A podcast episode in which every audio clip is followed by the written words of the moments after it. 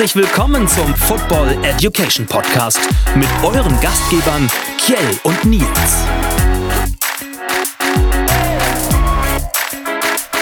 Hallo und herzlich willkommen zur Folge 28 Football Education.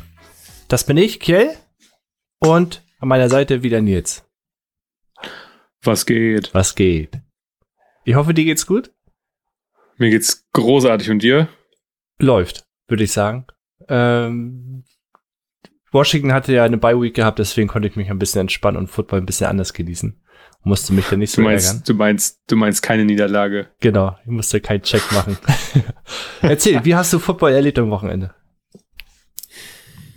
Ja, irgendwie wild halt. Ja. Zum einen, weil, zum einen, weil wir ja auch erst mehr oder weniger zeitig nach Hause gekommen sind. Und dann habe ich es natürlich so gut genossen, wie es geht. Ja. Aber ich, ja, Chicago hat nicht gespielt an dem Tag, also Was, was soll ja. ich sagen? ja, wir haben einen kleinen Ausflug gemacht. Wir waren ein bisschen Basketball gucken, Bundesliga Basketball. Äh, mir hat sehr gut gefallen. Hast du da auch so ein bisschen, bisschen Blut geleckt? Na klar, habe ich immer. Ich habe immer Blut gut geleckt bei Basketball, Ja. also da bin ich voll bei schon. Also Aber wenn es war, ich, für mich war es das erste Spiel tatsächlich, was ich jemals live gesehen habe. Und das war echt, das war, war, war schön, hat echt Spaß gemacht. Und das ist etwas, wo ich sage, oh, da muss ich unbedingt hin. Also nochmal hin. Also wir haben uns die Hamburg Ja. Towers angeguckt, die gegen äh, Göttingen gespielt hat, haben. Und ähm, Göttingen hatte, glaube ich, also einen sch- rabenschwarzeren Tag kann man, glaube ich, nicht haben wie die. kann man Tag. nicht, ne. Auf jeden Fall war es ein Genuss. Wir sind aber tatsächlich rechtzeitig in Rheinfeld zumindest rausgekommen, so dass wir während der Fahrt haben, ich, haben wir schon die Red Zone angemacht, um ein bisschen Football zu gucken. Das Auto stand natürlich die ganze Zeit. Falls uns jetzt Polizisten zuhören sollten. Gut, die jungen Wilden soll heute Thema sein. Was wollen wir heute besprechen? Heute geht es bei uns um den ja, Nachwuchs, kann man sagen. Ja. Der Nachwuchs, eigentlich, eigentlich ist es ja auch so, sozusagen eine vorgesehene Amateurklasse, um auf die NFL vorzubereiten, nämlich College Football. Und da es ja keine Amateurliga gibt, in Anführungszeichen, kann man ja fast sagen, ist das ja schon so ein bisschen. Wobei, naja, Amateurliga ist auch Quatsch, weil es können ja keine mal, die in der NFL gespielt haben, wieder im College spielen. ja. Also Aber es ist wie so eine Vorbereitungsreise für die Spieler ja. auf die NFL. Und ja, wir gucken mal rein, was für, was für Divisionen gibt's eigentlich, Spiele über die Saison, wie kommt es eigentlich zu Championship und Rankings und so. Und kann man mal einen kleinen Ausflug machen. Ist ja jetzt in voller Munde, weil letzte Woche das erste Mal die Rankings veröffentlicht worden Mhm. sind. Natürlich gibt's auch immer schon vor der Saison ähm, eine Liste, in der steht, welche, wo welches Team gerankt ist. Aber jetzt ist das natürlich so ein bisschen schon mal heiße Phase, weil irgendwann anhand dieses Rankings qualifizieren sich die Mannschaften für die Championship-Spiele. ja. Und das ist auch nicht immer ohne Kritik. Das ist, sei, sei schon mal vorausgesagt. Jetzt reicht an Spoilern, würde ich sagen. Und ähm, man könnte sagen, das ist eine, eine Ausbildungsgeschichte, wo man so will, oder? Ah, sehr professionell auf jeden Fall. genau, Ja. eine sehr professionalisierte Ausbildungsliga. Genau. Bevor wir uns aber tief in dieses Thema ein, reinsteigen, wollen wir schon mal ein bisschen das Thema ankratzen in dieser Rubrik. Was ist eigentlich? Unsere Rubrik Was ist eigentlich beschäftigt sich heute auch mit dem College Football und was ist eigentlich der große Unterschied zwischen College Football und NFL Football? Da gibt es nämlich so ein paar Regeln und paar, paar, paar Geschichten, die sich tatsächlich elementar ver, äh, unterscheiden, die auch durch die ELF, äh, unsere Home Liga, äh, adaptiert wurde. Entweder das eine oder das andere. Die haben sich quasi die Regeln beider äh, äh, zunutze gemacht und ähm, sich das Beste rausgesucht.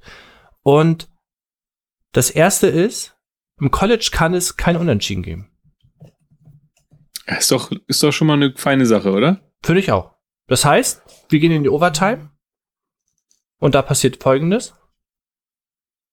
Magst du es erzählen? Mag ich, ja. Die, die Mannschaften starten an der gegnerischen 25-Yard-Linie und versuchen dann daraus einen Touchdown zu erzielen. Danach ist die andere dran. Mhm. Ähm, und soweit ich das aber auch in Erinnerung habe, ist, wenn das dann letztendlich nicht zum Erfolg führt, dann gibt es das, glaube ich, in der Form halt zwei Overtimes. Und ab der dritten Overtime ist dann sozusagen wie so eine Art Elfmeterschießen, kann man fast sagen. Dann ist, glaube ich, immer, ähm, ich weiß gar nicht, ich glaube, es sind für eine 5-Yard-Linie, gibt's dann direkt halt ähm, Schuss auf die Endzone. ja, also Two-Point-Conversion, glaube ich, nennen sie das. Ja, so ungefähr kann Genau. man es sagen. Nur, dass es halt dann, ja, was, ich weiß gar nicht, ob es dann sechs Punkte gibt Ja, oder nur ja, zwei, weiß ist, ich nicht ich, genau. egal, Auf jeden ja. Fall ist es sozusagen äh, quasi machen oder, oder nach Hause fahren. Genau. Also ist, ich finde das System super fair, weil jeder trotzdem die Chance hat, wie beim Elfmeterschießen auch, äh, darauf zu reagieren, was der vorige äh, geleistet hat. In der NFL verhält sich das nämlich komplett anders. Wie sieht da die Overtime-Regel aus? Ähm, ja, du, du hast halt die erste Overtime oder die Overtime, Mhm. 15 Minuten. Mhm.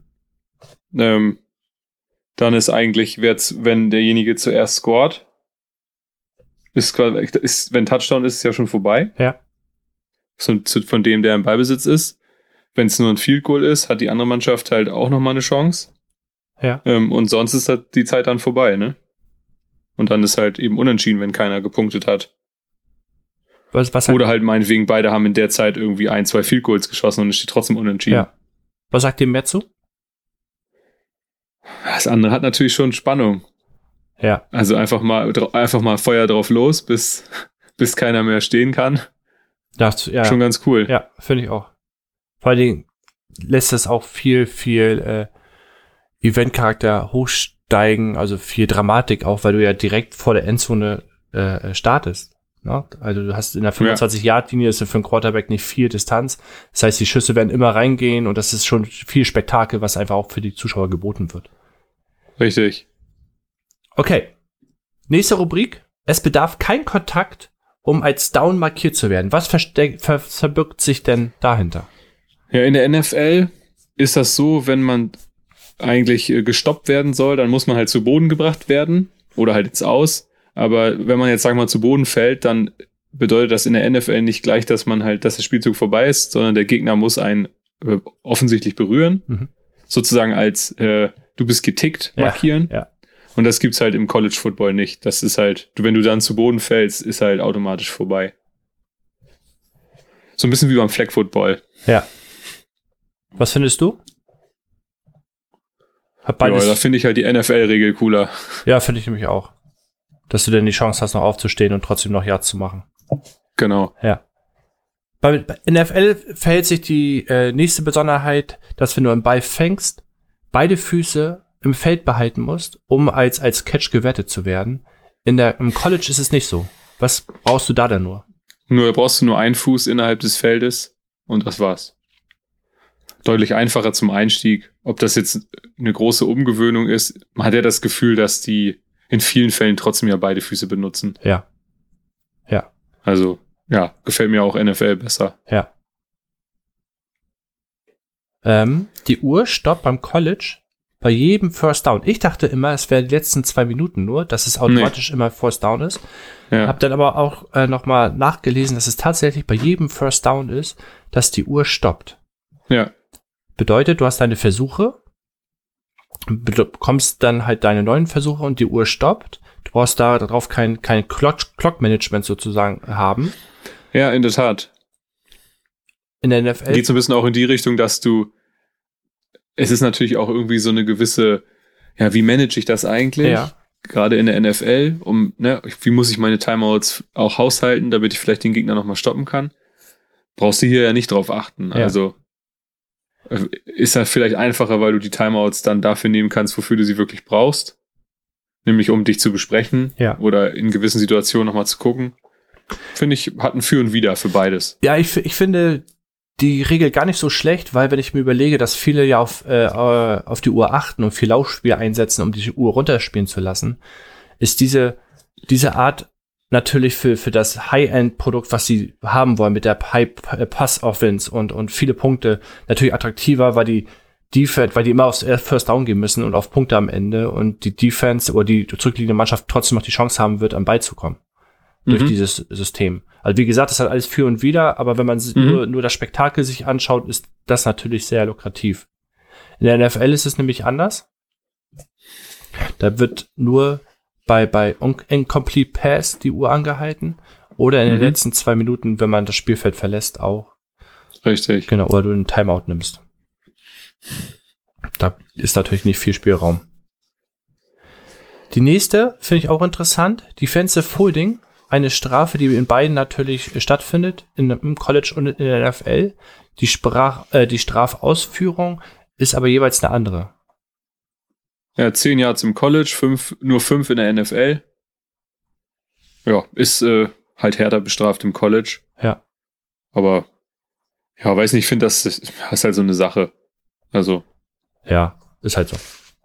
ja, das ist halt fast, finde ich, ein belangloser Unterschied. Ja. Dafür, ist, da- dafür passiert es in der NFL aber relativ häufig, dafür, dass es im College so, so hart bestraft wird, in Anführungszeichen. Ja, ne? das stimmt. Alle Spiele können reviewed werden. Bedeutet, Mhm. Alle Spielzüge. Ja, also das, du hast, Ja, äh, der, die Schiedsrichter, die Schiedsrichter haben immer die Chance, sich den Spielzug nochmal genauer anzugucken. So wie in der NFL ist es ja nicht. Mhm. Es sei denn, es gibt halt ähm, diese Challenge-Flagge. Und ähm, oder Touchdown. Ne? das hast, ja genau, oder halt so bei solchen Situationen. Ja. Ähm, manchmal machen sie es ja auch dann, wenn es, wenn es eine heiße Szene wird. Ähm, ja, aber das ist eben was, was, äh, was hier natürlich praktisch, das sieht man auch häufiger mal, dass dann ähm, einfach nochmal an die, an die Seite gegangen wird und sich äh, vergewissert wird, wo zum Beispiel, wo ist das First Down oder so. Ja. Aber trotzdem hat dann immer noch ähm, jeder Head Coach eine Challenge pro Spiel. In der NFL sind es ja zwei, es ist ja jeweils eine pro, ist es eine oder Nee, zwei? zwei? Zwei pro Halbzeit, ne? Ja, sogar so viel, ja, genau. Und das ist halt da eben nur eine pro Spiel. Also ja, nimmt dann so ein bisschen wieder den Wert daraus. ja. Als nächstes finde ich interessant, da haben wir, glaube ich, schon das letzte Mal drüber äh, uns unterhalten, auch die Pass Interference. Genau. Die wird ja bei, bei äh, in der NFL äh, äh, Spotfoul äh, als Spotfoul geahndet. In der, Im College sind es nur 15 Jahre Strafe. Ja, richtig. Ist aber ja, ja, ist halt eben so eingemünzt. Ja. Aber ist halt trotzdem, wenn du da, wenn die, als Beispiel, wenn die Pass Interference halt weiter als 15 Yards passiert, dann ist halt trotzdem der dann kriegst du halt trotzdem den Vorteil. Ja. Also, wenn es bei 18 Yards passiert, dann bekommst du halt 18 Yards Vorsprung und Ja. nicht nur 15. Okay. Aber wenn es halt dir bei 5 oder 7 passiert, hast du halt Pech. Ja. 2018? Wurde, Ja, da haben äh, wir noch so ein, das ist quasi der letzte Fakt. Genau. Wurde was eingeführt. Magst du kurz erzählen? Ja, wird äh, hinter der 25-Yard-Linie beim Kickoff ein Fair-Catch angezeigt. Das ist ja meistens so eine Art, ich wedel mit der Hand in die Luft oder drehe meine Hand so irgendwie. Dann ähm, ist das, ist es eigentlich egal, wo sich derjenige zwischen der 25-Yard-Linie und der Endzone befindet, weil der Spielzug dann immer an der 25 wieder startet. Genau. Was ja bei der NFL dann eben so ist, das geht da weiter, wo der auch gefangen wird, Ball. Aber gut, bei den großen Jungs kann man ja auch mal ein bisschen herausfordernd spielen. Ja, finde ich auch. Faircatch für alle, die nicht wissen, was jetzt Faircatch ist. Faircatch ist, du beim Kickoff oder beim Punt wird der Ball äh, in die Ferne geschossen.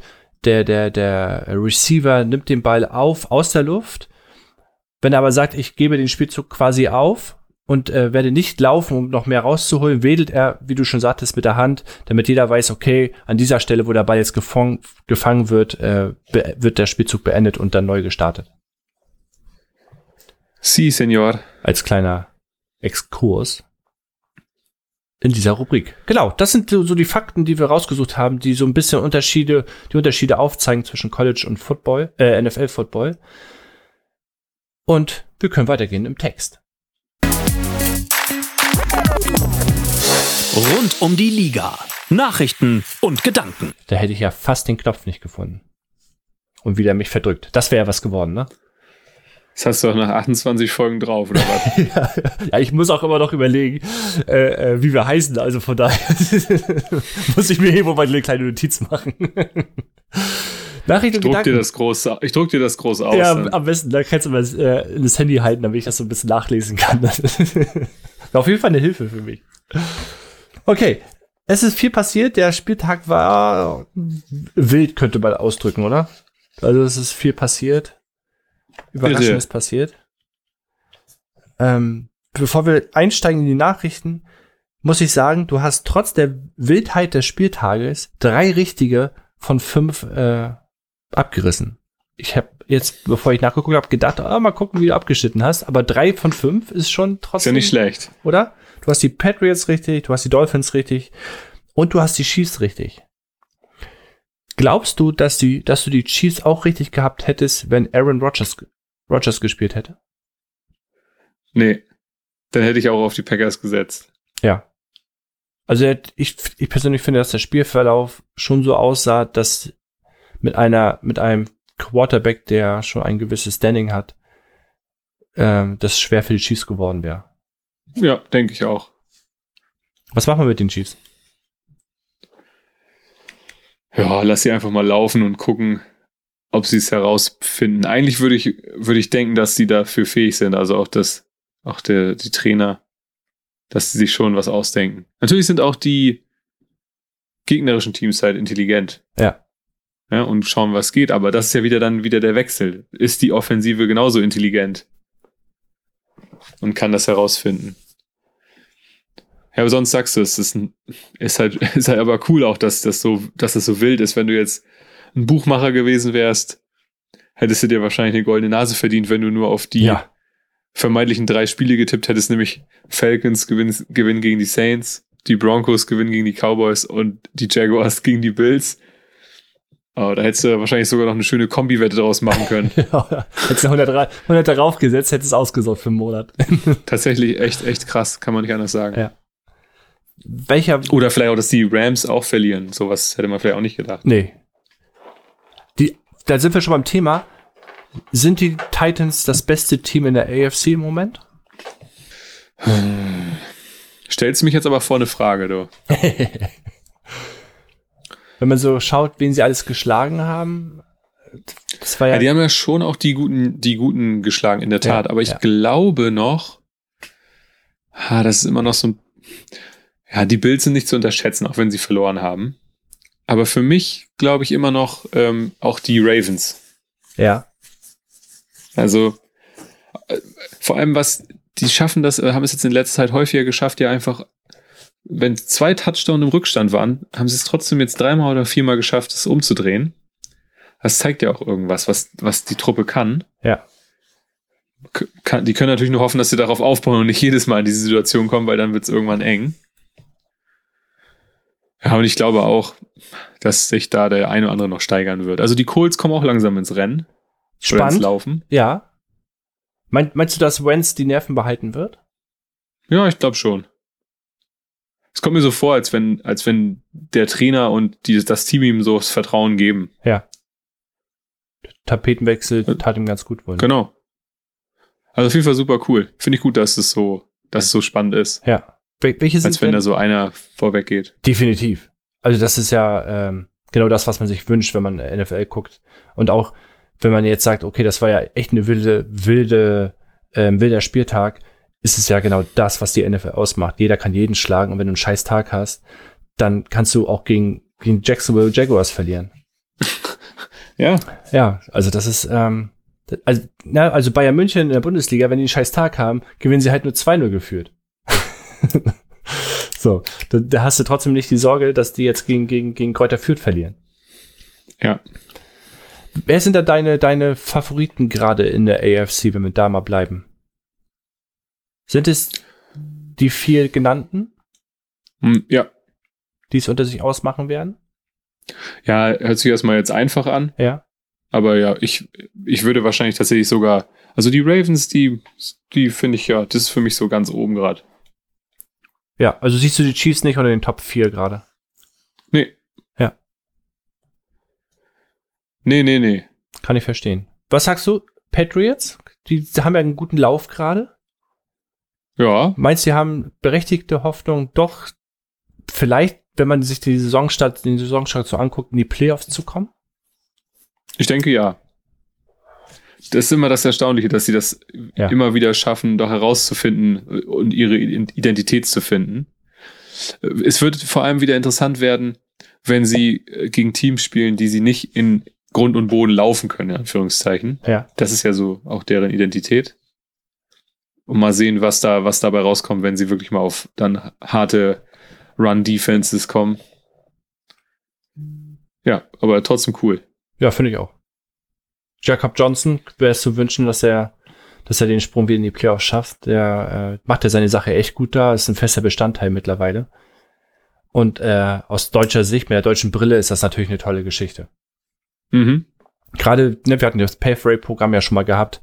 Äh, er ist ja einer der, der Jungs, die es daraus geschafft hat oder haben. Ähm, das ist schon, schon echt toll zu, zu beobachten. Ich hätte jetzt gerne eigentlich äh, einen kleinen Interviewpartner gehabt beim nächsten Thema oder bei der nächsten News, aber er war nicht zu sprechen. Und zwar, er ist jetzt Free Agent. Vom Waiver, Waiver Wire wollte ihn keiner nehmen. OBJ. Er will zu den Packers. OBJ. Was glaubst du? Werden die zupacken? Ich habe keine Ahnung, ob er wirklich irgendwo hin will oder nicht. Also, ich, das eine ist ja wollen. Ich würde auch gerne irgendwo spielen. ja.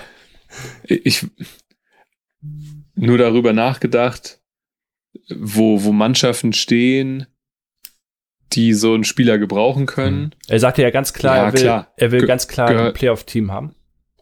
Gehören natürlich die Packers irgendwo auch dazu. Ja. Sie selbst haben ja gesagt, dass sie ihm nur das Veteranenminimum anbieten. Insofern muss er natürlich sehen und sagen, hey, okay, ich bringe mich jetzt einfach ins Spiel und schau mal, dass ich noch, dass ich euch nochmal zeige, dass ich es drauf habe. Ja. Ich denke, du kannst einen schlechteren Ort finden als die Packers. Also da hast du natürlich auch einen super Quarterback. Das braucht er, glaube ich, auch, weil so schlecht sieht er auf dem Feld jetzt nicht aus. Ja. Und ja, sonst, wenn man sich mal so anguckt, NFC kommen ja gut, das sind halt Packers, Saints. Ja, weiß, da, da sind dann wahrscheinlich eher tatsächlich schon die Packers interessant. Und bei der AFC wisst ihr jetzt nicht, ob da jetzt so jemand wie die Raiders oder so zuschlagen.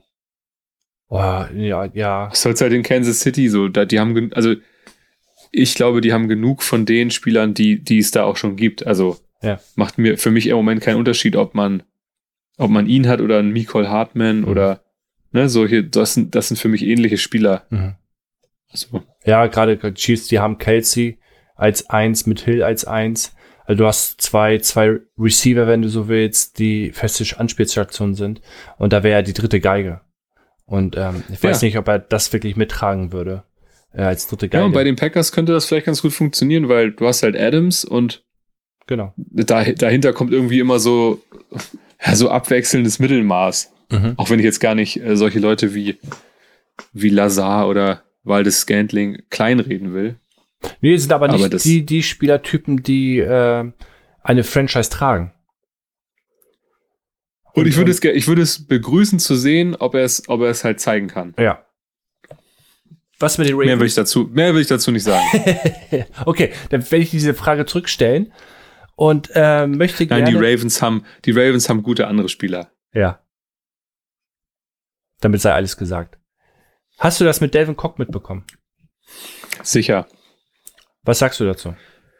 Das ist ja, da steht ja gerade Aussage gegen Aussage so ein bisschen und man fragt sich, wer hat jetzt tatsächlich Dreck am Stecken? Ja, das wird, ich denke, es wird auch so weitergehen.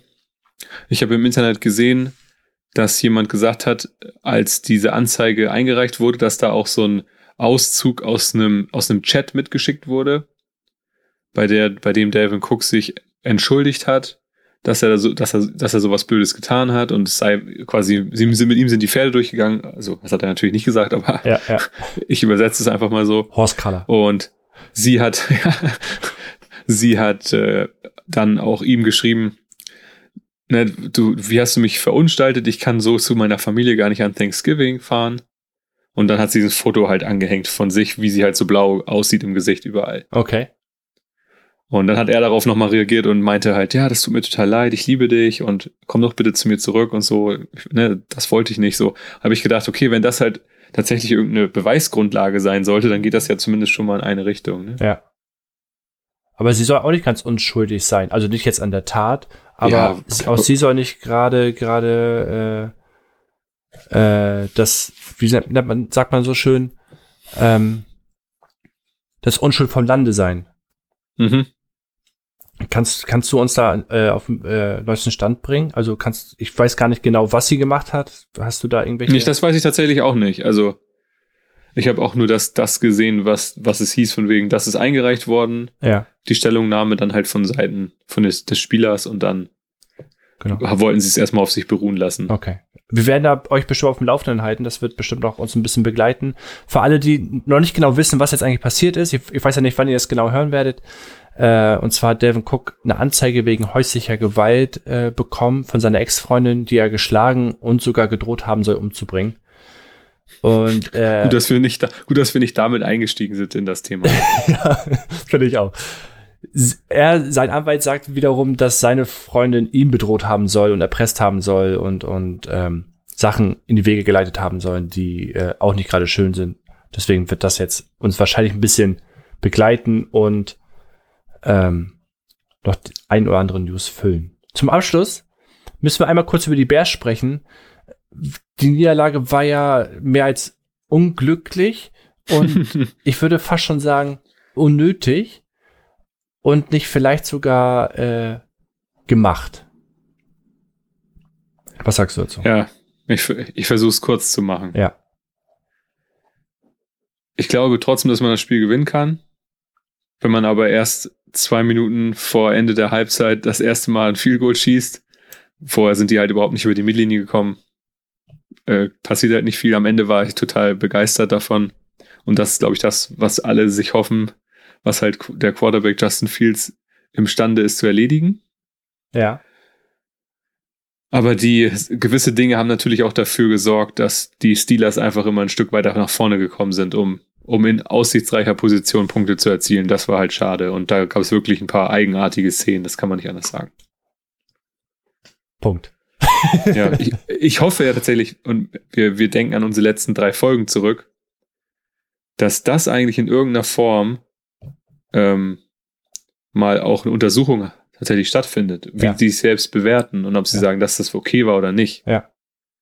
Also, ich habe auch bei ESPN so, einen- so einen kleinen Ausschnitt gesehen, wo auch dann so eine kleine Runde von Journalisten oder halt eben TV-Moderatoren darüber gesprochen haben und ähm, sich auch so ein bisschen darüber echauffiert haben und dass es ein bisschen doll war. Genau, für alle, die nicht genau wissen, wovon wir gerade sprechen, und zwar, ich weiß, welcher Spieler war das von, von, von euren Bears? Aber habe ich auch gar nicht auf dem Schirm, wer es war. Ja, Genau. es war ja nur eines. Es war ja quasi, er hat sich gefreut nach einem Sack an dem Quarterback. Das wäre vierter, dann- vierter Versuch gewesen danach. Genau, und dann kam da irgendwie der Panther aufs Feld und dann also haben die das so interpretiert, als wenn er ihm quasi irgendwas zugerufen hätte und das war dann automatisch schon sofort eine Flagge. Ja. Also, naja. Naja.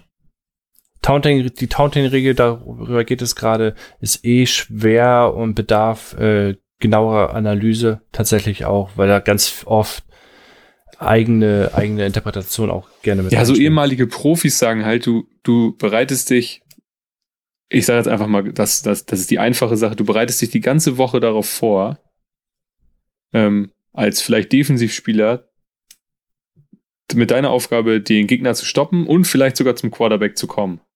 So, darauf bereitest du dich wie wild vor und du arbeitest, arbeitest, arbeitest, vielleicht irgendwie ne, 30 von 60 Minuten daran. Und dann am Ende schaffst du das und freust dich total irre, weil das halt aufgegangen ist, was du, worauf du dich vorbereitet hast und sollst dich in dem Augenblick äh, oder Augenblick auch nochmal kurz zurückhalten und innehalten. Du darfst dich nicht freuen, so Ja. ungefähr. Also dann sind ja einige Sachen wirklich ein Witz, wie die sich freuen. Und Ja. das ist ja, der eine hat sich schon, der, ich weiß gar nicht, wo das war, auch, ob das Titans war oder so, der hat dann auch irgendwie einen Sack gemacht und setzte sich dann so wie so ein, wie so ein betender Mensch halt in, auf die Hocke und faltete so die Handflächen zueinander. Und in dem Moment siehst du schon so, wie er hochguckt und zum Schiri so, ah, nee, sorry. So, weißt du so, wo ich denke, dass die dürfen doch keine Angst davor haben zu jubeln. Ja, ja, das stimmt. So. Und es gibt halt einen Unterschied zwischen. Aber ganz ehrlich, wenn man sich so freuen muss, ein Russell's Burger äh, zu, zu sacken, Nein, wir reden über Russell's Burger, die Badeschranke. Ja, da geht's ja um den Sack selbst. nein, nein, ich weiß. ne? Und auch, es gibt ja auch andere Sachen, wo, wo wirklich jemand dem anderen fast Nase an Nase gegenübersteht und irgendwas macht, dann verstehe ich das ja auch. Ja. Aber wenn der sich selbst für sich persönlich einfach nur freut, ohne den anderen zu denunzieren, das habe ich schon viel zu viel gesagt. Ja. out of the box. Genau, genug aufgeregt, gehen wir ins Thema rein. Wir wollen uns jetzt angucken, wie es im College so äh, abgeht und gucken uns jetzt als allererstes mal an, wie die Strukturen so aussehen. Und zwar haben wir eine, eine Struktur, die auf vier Ebenen basieren. Und zwar gibt es die, die FBS, die Football Bowl, Football Bowl Subdivision. Dann gibt es die Football Championship Subdivision. Dann gibt es Division 2 und Division, Division 3. Was beinhaltet? Richtig. Alle gehören, alle gehören zur sogenannten NCAA. Das hört man ja auch häufiger. National Collegiate Athletic Association. Mhm. Das ist ja sozusagen der College-Verbund. Der hat ja nicht nur Football inne, sondern auch Basketball, Mhm. Soccer, Mhm. etc. Und das sind dann letztendlich eigentlich die, die Division, in der die Mannschaften halt tätig sind. Allerdings kann man da leider sagen, ähm, ist halt nur die von dir genannte Football Bowl Subdivision, nämlich das hat man ganz oft, FBS, Ja. FBS, wenn, wenn halt wirklich von College Football gesprochen wird, ist das eigentlich die, die zählt. Alles andere ist tatsächlich leider ein bisschen außen vor. Ähm, der eine oder andere kennt ja zum Beispiel dann auch die Netflix-Serie, wo es dann halt um Division 2 geht und sich keine Sau dafür interessiert. Mhm. Und alle hoffen nur halt da in der oberen Division was zu bekommen. Und deshalb kann man tatsächlich sagen, ist FBS auch das, das Entscheidende, weil da die, die besten Teams draus kommen und auch eigentlich die, die am meisten ähm, Siege hervorgebracht haben. Genau, die, die, äh, die Conference teilt sich nochmal, oder die Liga teilt sich in elf Conferenzen aus, in der FBS. Und in diesen elf Conferenzen tummeln sich sage und schreibe 124 Teams. Was ich schon, also da sieht man, wie groß das Land ist und wie viele Schulen da aktiv sind, oder? Die auch ein Richtig. großes Programm haben. Und das sind nicht nur die So sieht's 124 Teams, sondern dazu kommen doch äh, ein paar andere Teams. Ja, genau. Es gibt quasi, äh, auch das kennt, das kennt der eine oder andere College-Verrückte, vielleicht Notre Dame. Äh, ist halt noch nie irgendwo richtig zugeordnet worden. Dann gibt es eine, äh, eine Universität, die nennt sich Brigham Young. Mhm. Und typischerweise gibt es halt immer in Amerika auch noch Army und Navy, die halt so äh, Sportmannschaften stellen und die gehören halt keiner Konferenz an. Da wurde keine feste Zuordnung gemacht. Ja. Ähm, die dürfen sozusagen immer mal irgendwie mitmischen. Ja, Notre Dame ja sogar recht erfolgreich. Ne? Notre Dame ist ja im College Football Genau. definitiv auch ein Name. Und die Army Ja. gegen Navy Spiele gegeneinander sind auch immer große Events, wenn mich nicht alles täuscht. Mit Ja. viel Prestige auch. Ähm, Ja, und Sechs- du sagst es, elf, elf Conferences. genau. Aber eigentlich sind sechs davon nur wichtig. Also man sieht schon, dass das geht so ein bisschen runter. Aber gut, bei 124 Teams und sechs Conferences bleiben trotzdem immer noch ziemlich viele Spieler, äh, Mannschaften übrig. Ja, ja. Und ja, das ist auch was, was man dann häufiger auch irgendwo überall sieht. Also im, im Fernsehen, also da, da hat man, dann sieht man häufig zum Beispiel so ein, so ein Schild Big Ten. Mhm. Da ist dann so, das steht dann halt wie das Wort Big, aber das I und das G sieht aus wie eine 10. Mhm. Das ist halt so eine typische Conference. Dann gibt es die SEC, Southeastern Conference. Da sind halt verschiedene Namen. Pac-12, Big East. Also die haben halt das alles so ein bisschen nach Region aufgeteilt. Ja? Wenn man da so ein bisschen mal durchgeht. Southeastern Conference. Gut, hört man ja schon. Ja. Süd Südosten besteht größtenteils aus öffentlichen Einrichtungen, die auch damals so den Konföderationen angehörten. Aha. So, und die hat sich halt zumindest schon mal die Reputation erarbeitet, überhaupt die beste Football Conference des Landes zu sein. Wobei das ja jeder für sich behauptet auch, ne? Hat, äh, ja, genau. Sechs oder vier kann man sagen, also Pac-12, Big Ten, Big 12 und äh, C SEC sind ja die, die auch oft öfters tatsächlich auch in aller Munde sind. Da, da Ja, genau. Was man halt so meistens sieht, ist dann zum Beispiel sowas wie, also, das ist ja da in der Konferenz hast du da sowas wie Alabama, Mhm. die halt ja immer eigentlich ziemlich weit mit oben sind. Ähm, dann hast du äh, Auburn University, die sind auch immer ziemlich gut. Ähm, was gibt's noch? Äh, ja, University of Florida, die Florida Gators, also die Ja. Krokodile, die sieht man auch häufig. Dann Wo- Georgia, Wo Björn den Bulldogs. ja richtig, genau. Und die, die Bulldogs, die Georgia Bulldogs, die gerade ungeschlagen ganz vorne sind. Okay. Und ja, da sind dann natürlich, da gehören noch ein paar andere zu, aber ähm, er streckt sich eigentlich so ein bisschen, ja, wie gesagt, Südosten, so ein bisschen Florida und dann die Städte, die so ein bisschen am Golf liegen. Da, wo es warm ist. Genau. Big 12? Genau, Big Welche- 12 ist halt, hört sich erstmal, kann man auch nicht, gar nicht so richtig zuordnen erstmal, aber da, da ist halt die Region, die nennt sich Great Plains. Das ist so Ja. die Region östlich der Rocky Mountains, so von oben nach unten. Zusammen auch noch mit Texas. Ähm, da sind auf jeden Fall ähm, ja, viele, viele Mannschaften halt aus der Region angesiedelt.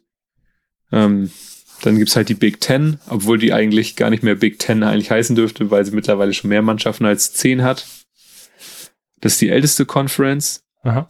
So, und das sind halt Hochschulen aus dem mittleren Westen, ähm, was halt typischerweise so, sag ich mal, so ein bisschen tatsächlich der Mittelstreifen ist, so ein bisschen oben. Ähm, dazu gehören dann Ohio State. zum Michigan. Beispiel Mannschaften wie Michigan, Ja. ähm, auch Nebraska. Mannschaften wie Ohio State, die ja jetzt, die auch ja ziemlich stark waren letztes Jahr. Ja. Ähm, ja, genau. Dann gibt's noch die, ich muss gerade mal gucken, Iowa zum Beispiel gehört dazu. Genau. Penn State. Also Nebraska. richtig, genau. So und genau, wir sind mittlerweile, ein, wir sind eigentlich sind, sind mehr Teams als das. Es sind nämlich, glaube ich, sogar mittlerweile 14, aber sie haben halt mal als Big Ten angefangen. Aha. So und Und dann- irgendwann ist der Name ja auch nicht mehr ein Name, sondern tatsächlich auch eine Marke. Und dann. ja, genau, das ist genau der Punkt auch, Ja. ja, tatsächlich. Dann gibt es auch die Pac 12.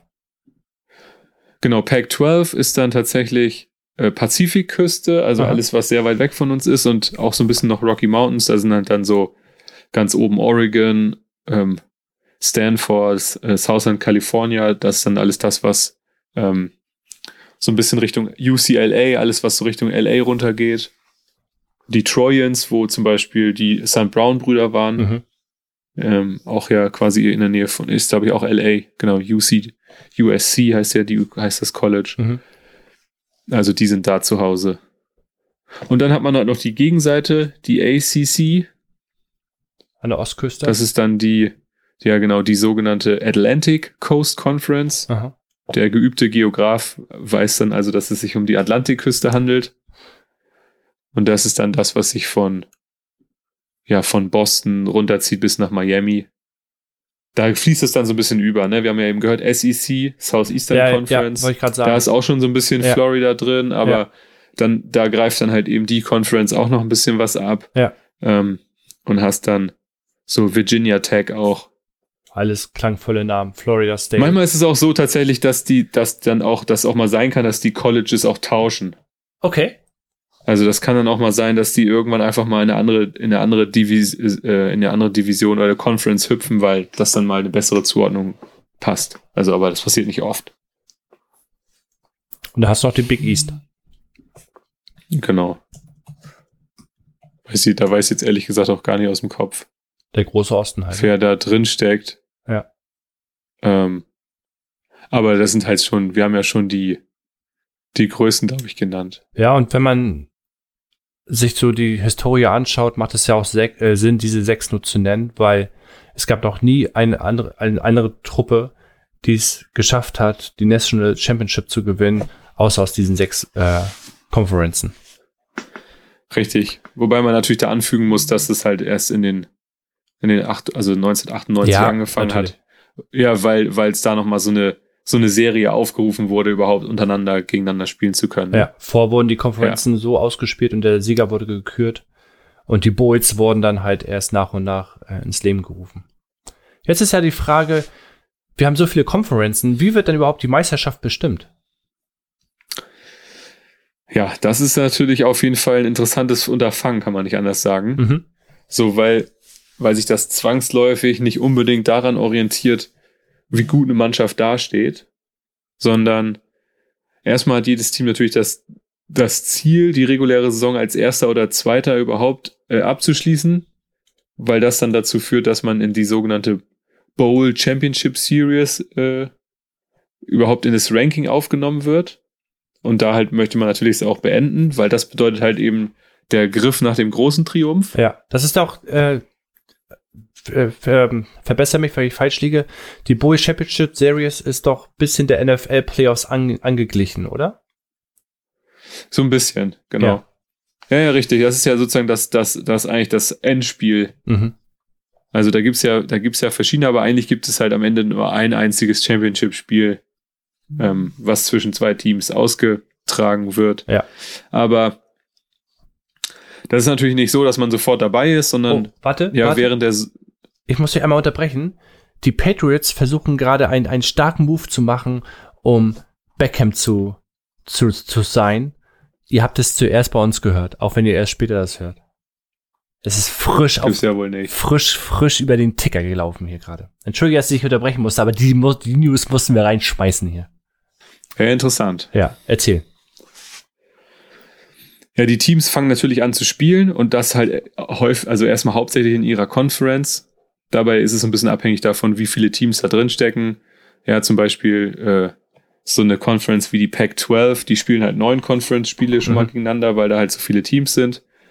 Ähm, so was wie Atlantic Coast Conference und Southeastern Conference, die spielen halt zum Beispiel nur acht Spiele, weil die halt eben ein Team weniger sind und Big East nur sieben. So, und dann wird halt zwischendrin noch mal auch so ein Mix gemacht, dass man noch mal gegen eine andere, gegen andere Teams spielt.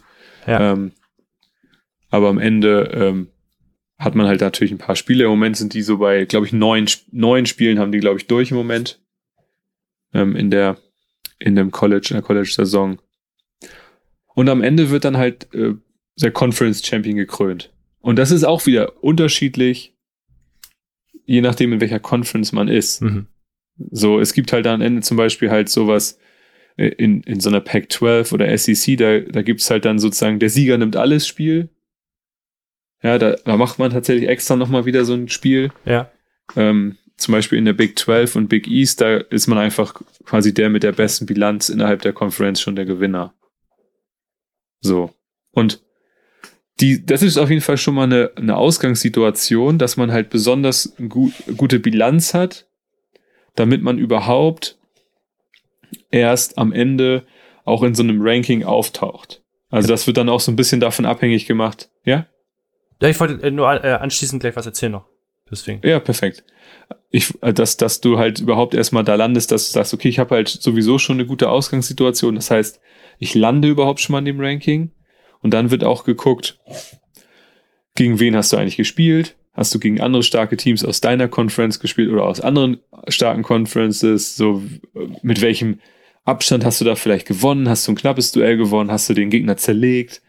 So, das sind halt Sachen, die dann irgendwann tatsächlich leider sehr, man könnte fast sagen, subjektiv werden, auch wenn es natürlich nicht so sein soll. So und daraus aus diesen, aus diesen Conferences, aus diesen sechs, die wir haben, gibt's halt sechs Gewinner. Und dann gibt's noch vier weitere Teams dazu und die aber auch fast immer aus diesen Conferences stammen. Ja. So, und die werden halt zu der, zu den fünf quasi, ja, BCS, so wie es schön heißt, Bowl Championship Series eingeladen. Und das ist dann das, was man ab und zu mal hört. Das ist dann so Orange Bowl, Fiesta Bowl, Sugar Bowl, Rose Bowl. Das sind halt dann die entsprechenden ähm, Turniere oder Endspiele einzelner, einzelner Divisionen und Conferences. Genau, und die, die größte ist natürlich dann das National Championship Game. Genau, das ist dann das auch das Entscheidende eigentlich am Ende. Das heißt, Ja. Ähm, irgendwer spielt halt einen Bowl, um sozusagen um die, um die, um die goldene Ananas. Ja. Ähm, und äh, das letzte ist halt wirklich der National Champion. Genau, und das, darauf Die wollte ich Besten hinaus. der Besten. Du hattest ja schon gesagt gerade, äh, dass du natürlich, das finde ich ganz interessant, die Hochschulen, die machen den Spielplan unter sich aus. Und da gibt es nicht so ein System wie in der NFL, wo, wo es über, wo ein großes Konstrukt und alles koordinieren muss. Bei 124 ähm, Mannschaften könnte das auch unter anderem ein bisschen schwierig werden.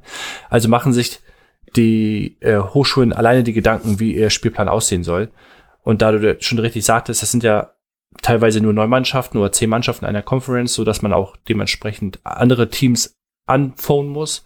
Und das ist natürlich, umso schwächer das Ranking der anderen Teams ist, umso schwieriger ist es natürlich für dich, im Ranking selber zu steigen. Richtig.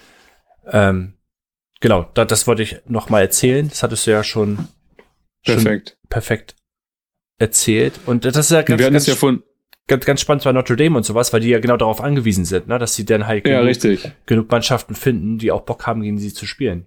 Ja. Ja, und das, was wir auch schon sagten, zu Anfang werden halt Teams auch schon meistens vor der Saison aufgrund ihrer Mannschaftsstärke und dem Abschneiden der letzten Saison, welche, Team, welche Spieler sind dazugekommen, welche ja. Spieler sind weggegangen, wird schon mal so, eine, so ein Vorab-Ranking erstellt. Und das basiert immer auf Umfragen. Da werden dann zum Beispiel auch bestimmte College-Trainer interviewt und gesagt, so, wie seht ihr das? Allerdings gibt es auch dann immer Computeralgorithmen, die halt auf der Vergangenheit basieren und sagen, okay, so könnte es ungefähr ausgehen. Ist ja total wild eigentlich, ne? Und ja, am besten ist halt, man gewinnt erstmal alle seine Spiele, weil dann kommt man überhaupt erstmal in die engere Auswahl. Mhm. Und dann geht das so los. Ja, genau. Jetzt ist ja zum Beispiel halt letzte Woche das rausgekommen. Da hast du jetzt halt eben Georgia, die haben zum Beispiel 9 und 0. Ja. Die gehören halt zur SEC, sind halt in einer sehr starken Division. Aber es gibt zum Beispiel auch ein Team aus Cincinnati, das hat auch 9-0, aber ist ja nur auf Platz 5. So, weil das halt eben ähm, dann der Faktor mit reingeht, ähm, weil sie vielleicht dagegen irgendeine Mannschaft verloren haben, die auch äh, zum Beispiel super stark war oder halt eben vielleicht nicht so stark und schon äh, geht das nach unten und das gibt halt Diskussionen dann in den Staaten. Ja, aber auch zu Recht. Ich finde, find, finde auch, dass das Ranking äh, zu subjektiv ist tatsächlich auch teilweise. Ja, es ist zum Beispiel auch immer interessant, weil ähm, das, das College, an, an dem ich auch selber war, ähm, San Diego State, das hat zum Beispiel eine Bilanz von 8 und 1. Ja. So hört sich ja total mega an, aber die sind halt nur 22. von 25. Ja. Ähm, was daran liegt, dass die halt selber zur sogenannten Mountain West Conference gehören. Aha. Und diese Mountain West Conference gehört halt leider nicht ähm, Nee, Quatsch, doch, die gehört auch zu Football, so zu dieser FBS, Football Bowl Subdivision, also zur besten Division, aber dadurch, dass die Division an, nicht zu diesen Top 6 gehört, also die Conference nicht zu den Top 6 gehört, äh, haben die halt nie eine Chance. Und das, obwohl das die halt immer, ja, und das obwohl einfach, die immer gut abwickeln. Ja, und das ist einfach ungerecht. Dass du ja. gezwungen bist, in einer super, also auch für die Spieler einfach, ne, dass du gezwungen bist, eigentlich, äh, in einer Universität zu spielen, die natürlich auch äh, das, das nötige Ranking vorweisen kann und äh, auch, auch das Prestige besitzen und dann vielleicht auch für die Scouts interessant werden, die nachher in der NFL mhm. äh, arbeiten können. Naja. Da ist die Frage, was für ein System wäre dann richtig? Wäre es richtig, dass die Conference, dass man das vielleicht noch mal ein bisschen unterteilt zwischen den Stärken der, der Conferenzen, dass man dann sagt, äh, ähm, ihr spielt jetzt in eurer Conference so und so viele Spieltage und die Besten in seiner Conference qualifizieren sich dann für die, für die Playoffs sozusagen. Wäre zum Beispiel was, dass du auch dann eine Chance hast, vielleicht, äh, du bist da so stark 8-1 und dann kannst du dich nochmal beweisen. Ja. Kann jetzt ja jeder sagen, ja, ja, die werdet es dann nicht schaffen, aber gut, lass sie doch erstmal spielen. Ja, darum geht es ja am Ende des Tages. Es geht ja um eine, eine Gleichheit und eine, eine, eine, eine Chance, äh, auch nach den Sternen zu greifen. So, und dann kannst du dich natürlich ganz anders vorbereiten darauf. Und wenn mhm. jetzt Big 12 zum Beispiel, ich weiß nicht, wie viele Mannschaften die jetzt drin haben, in ihrer Conference zwei, zwei Division äh, aufbauen und die beiden Division-Köpfe qualifizieren sich dann quasi für die Playoffs und aus der Big East auch. Dementsprechend ist das, ist es eine Chancengleichheit, die eigentlich wünschenswert wäre für alle Beteiligten. Mhm. Ja. Also besser als da können wir jetzt kurz äh, eingehen, wie funktioniert das Ranking denn überhaupt? Ja, das ist was schon so, hatte ich ja schon so ein bisschen angesprochen. Genau. So, und ähm, das ist dann halt immer so basiert auf so einem, eigentlich so eine Art Gremium von Journalisten mhm. und halt irgendwelchen Experten, Trainern und sowas, die halt dieses Ranking erstellen. Also da sind natürlich, wie gesagt, auch Algorithmen dabei, aber das ist halt das, wie es wie es stattfindet. Das ist ja keine vermeintlich äh, objektive Sache, die einer, einer, einer Tabelle abzulesen ist. Ja. Sondern das entsteht halt wirklich aufgrund, also nennen wir sie mal Experten, die das aufbauen. Und ja, kannst du dich halt irgendwie immer nur dem beugen, was du da, was du da halt siehst, ne? Keine andere Möglichkeit.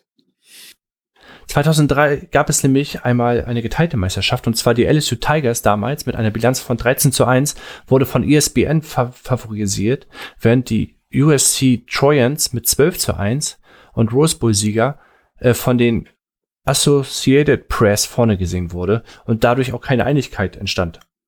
Mhm. Und beide dadurch zwangsläufig zum Sieger erklärt werden mussten. So, und das, mhm. da zeigt es ja einfach schon, wie, wie, wie Verfahren das eigentlich äh, die ganze Geschichte ist. Ja, zum Glück gab es es dann vielleicht nur einmal, ne? Ja. ja. Trotzdem, aber dieser Fall gab es halt und da muss man halt mal gucken, okay, ist das System wirklich, und das war vor 18 Jahren, also es ist jetzt auch nicht gestern passiert. Da hast du absolut recht. Ja, zum Beispiel, ähm, letztes Jahr war es ja Alabama gegen Ohio State. Das war ja eins gegen drei. Zum Beispiel, die dann da eingezogen sind. Ähm, davor war es auch eins gegen drei. Da war es LSU ja gegen Clemson. Mhm. Das sind natürlich dann schon interessante Sachen, aber du hast eigentlich immer in den letzten fünf, sechs Jahren halt Duelle gehabt, wo eigentlich die ersten vier gerankten Teams halt gegeneinander gespielt haben. Ja. Also, das war schon, das war schon so, schon eine ganze Zeit so.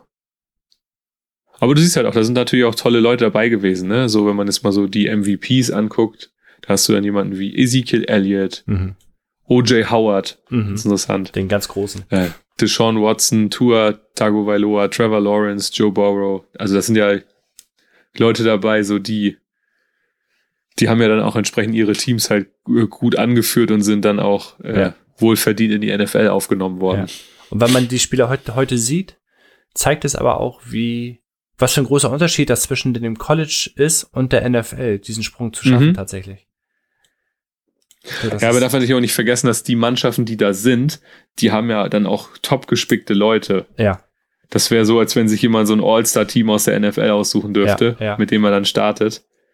Und die haben ja wirklich dann halt tolle Waffen, ne? Wenn du dann so überlegst, welche, wenn da dann der eine Quarterback auch irgendwie noch drei weitere Receiver hat, die auch alle in die NFL aufrücken, ja, Ja. dann passt es halt, ne? Ja, und das ist ja, das hatten wir auch schon in einer Folge, wie viele Leute, wie viele Spieler es schaffen in die NFL überhaupt, also wie viele Spieler das Zeug überhaupt haben, zeigt ja auch, wie groß die Kluft im College Football ist zwischen die, die danach wieder arbeiten gehen, die vielleicht ihre Karriere in Europa starten, äh, was aber auch nicht das Level hat eines NFL-Spielers und die tatsächlich das Niveau da auch schon besitzen, NFL-Spieler zu sein. So, Oder die Kluft ist Ja. einfach natürlich riesengroß. Und dadurch gibt es manchmal auch Ergebnisse, wo du denkst, wow, habt ihr überhaupt gegen Mannschaft, äh, gegen Gegner gespielt oder habt ihr einfach nur immer in die Endzone geworfen? Da sind ja Spiele mit 70 Punkten manchmal äh, gar nicht so selten. Da sagst du was, ja. Also so ein, so ein Team zum Beispiel wie, äh, ich glaube, Stanford, die ähm, auch hier und da, die haben jetzt zum Beispiel McCaffrey rausgebracht. Mhm. Die gehören jetzt zur Pac-12 und die stehen im Moment halt bei 2-5 in ihrer Conference, aber die hatten das letzte Spiel irgendwie 7 zu 52 verloren halt, ne? Ja. Also macht ja, kann mir ja auch keiner sagen, dass das Bock bringt. Nee, glaube ich auch nee, ich glaube, verlieren macht schon keinen Spaß, aber wenn du dann so verlierst, dann äh, hast du, glaube ich, irgendwann bist du nur frustriert. Das ist, ja, dann- das, ist dann, das ist dann ja auch immer so der Kritikpunkt, dass was passiert mit den Spielern, die es Ja. tatsächlich nicht schaffen, Ja. fallen am Ende dann raus. So, sie haben das vielleicht das Glück, dass sie dann noch in, in so einer Liga außerhalb der NFL irgendwo unterkommen. Aber ähm, und Geld verdienen dürfen sie ja halt auch nicht. Also oder durften sie nicht. ne? Genau. Also ja. Sieht ja jetzt, jetzt, sind ja auch schon aus. so gewisse Werbedeals okay. Ja, aber, aber die Frage, ich- wer, wer bekommt die Werbedeals? Es bekommt nicht der, der später wieder. Richtig, äh, Einzelhandel bekommen halt auch äh, die. Topstars, ne? Genau. Also die, Na logisch. die eh das Geld bekommen werden. So, das fällt ja nicht nach hinten, hinten rum. Das Auffangnetz Ja. ist, glaube ich, nicht so groß, wie, wir- wie man sich das erhoffen würde. Lass uns doch mal ein paar Fakten abarbeiten. Seit wann gibt es überhaupt College Football? Ja, schon 150 Jahre, also das ist schon irre. Seit über 150 Jahren gibt's das schon. Ja. Ähm, wir haben es ja hier auch mit aufgenommen. Das erste College-Spiel wurde 1869 ausgeführt Ja, zwischen Rutgers und Princeton in New Jersey ja, mit einem, mit einem fast wie zum Wochenende passenden 9 zu 6. Und da waren natürlich die Regeln auch noch ganz anders. Ja, Also da war, da hatte, musste sich American Football erst noch finden. die Regeln waren eher Und, Fußball, ähm, Fußball ähnlich. So ein bisschen angelehnt. Ja. Ja, wir, was, in, was total beeindruckend ist, dass einfach die Stadien, die man auch am Wochenende sieht, Ja. dass die einfach so gigantisch groß sind. Also Ja. wirklich ja über 100.000 Zuschauer teilweise besuchen, wo ich dachte, boah, das ist ja auch statisch halt echt eine riesen Herausforderung. ja, und logistisch auch. Ja, Ja. was dann zugleich dafür zuführt, dass sechs der zehn größten sportübergreifenden Stadien im College Football ihre Heimat finden. Das ist schon krass. Also, boah. Und ähm, der letzte Fakt war, dass sogar Notre Dame, obwohl die ja jetzt, wie wir gelernt haben, zu keiner festen Conference gehören, die meisten NFL-Spieler ausgebildet hat, nämlich 591. Das ist schon Gefolgt von den, ge- von den USC Trojans mit 526 und Ohio State mit 494. Das sind, ist die Big Three sozusagen. Ja, krass. Also College Football 150 Jahre bedeutet, dass College Football älter ist als die NFL. Ich glaube 50 Jahre, ne? Fast genau. ja, wir hatten ja letztes Jahr 100 Jahre. Genau, ich glaube, da hatten sie tatsächlich 150 Jahre gehabt. Ja. Ähm, ist schon, schon, schon eine Strecke, die sie gegangen sind. Ja, Ja. Und ich glaube, berichte mich gerne, äh, ist College Football nicht sogar populärer als die NFL? Ist das nicht wichtig, äh, ist die Gewichtigkeit des College Footballs oder des College Sports an sich viel wichtiger als, als die NFL? Auf jeden Fall. Das, was vor allem auch daran liegt, dass du Stadien und Teams in Regionen hast, die durch die NFL zum Beispiel abgehängt werden. Das führt natürlich dazu, dass auch Leute Bezug darauf haben, die vielleicht selbst gar nicht die Schule besucht haben. Und ähm, ja, es ist halt auch an einem Samstag vielleicht noch ein bisschen einfacher. Es wird halt nicht finanziell so viel verlangt. Ähm, ja, und man hat das Gefühl halt, das geht nicht um, geht nicht so um Kohle und der ist Superstar, der nicht, sondern es geht halt einfach um das Team noch, ne? Und das ist das, was, was einfach so viel Begeisterung an sich zieht. Ja, und die Identifikation mit dem Ort ist da auch nochmal eine ganz andere tatsächlich. Und, ja. Wenn du noch welche hast, die auch an, an die Uni noch gegangen sind, Ja, Superstars. noch mal was anderes. Ja. Das haben wir ja beim Basketball jetzt auch gerade gesehen. Da gibt's bei den Hamburg Towers ein Eingewächs aus Hamburg. Der wurde vorgestellt oder hat einen Korb geworfen und der wird ganz anders äh, behandelt von den Zuschauern. Also das ist eine Begeisterung. Ja. Da fiebert man mit. Dafür ist man Teil, Teil des Teams plötzlich. Ähm, genau. Ja, das hat das, das, was wir jetzt an den Tag gebracht haben, nämlich, ne, was, was ist so ein bisschen Vor- und Nachteile von dem, vom College Football, ähm, das hat auch schon unserer, unser guter Jerry Rice gesagt, and der quasi die Legende und äh, Führende in der ewigen Liste der Receiving Yards, hat nämlich gesagt, ich musste hart arbeiten und die Bücher wälzen, denn die Chance in der NFL zu spielen ist nicht sehr groß. Also wusste ich, dass ich etwas brauchte, auf das ich zurückgreifen konnte. Das ist die Botschaft, die ich den Kindern vermitteln möchte, wenn ich persönlich mit ihnen spreche. Und ich möchte sie wissen lassen, dass es am wichtigsten ist, eine Ausbildung zu machen.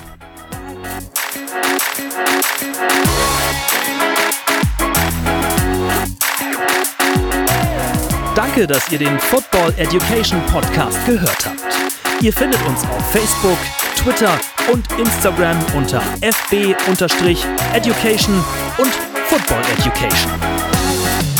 Thank you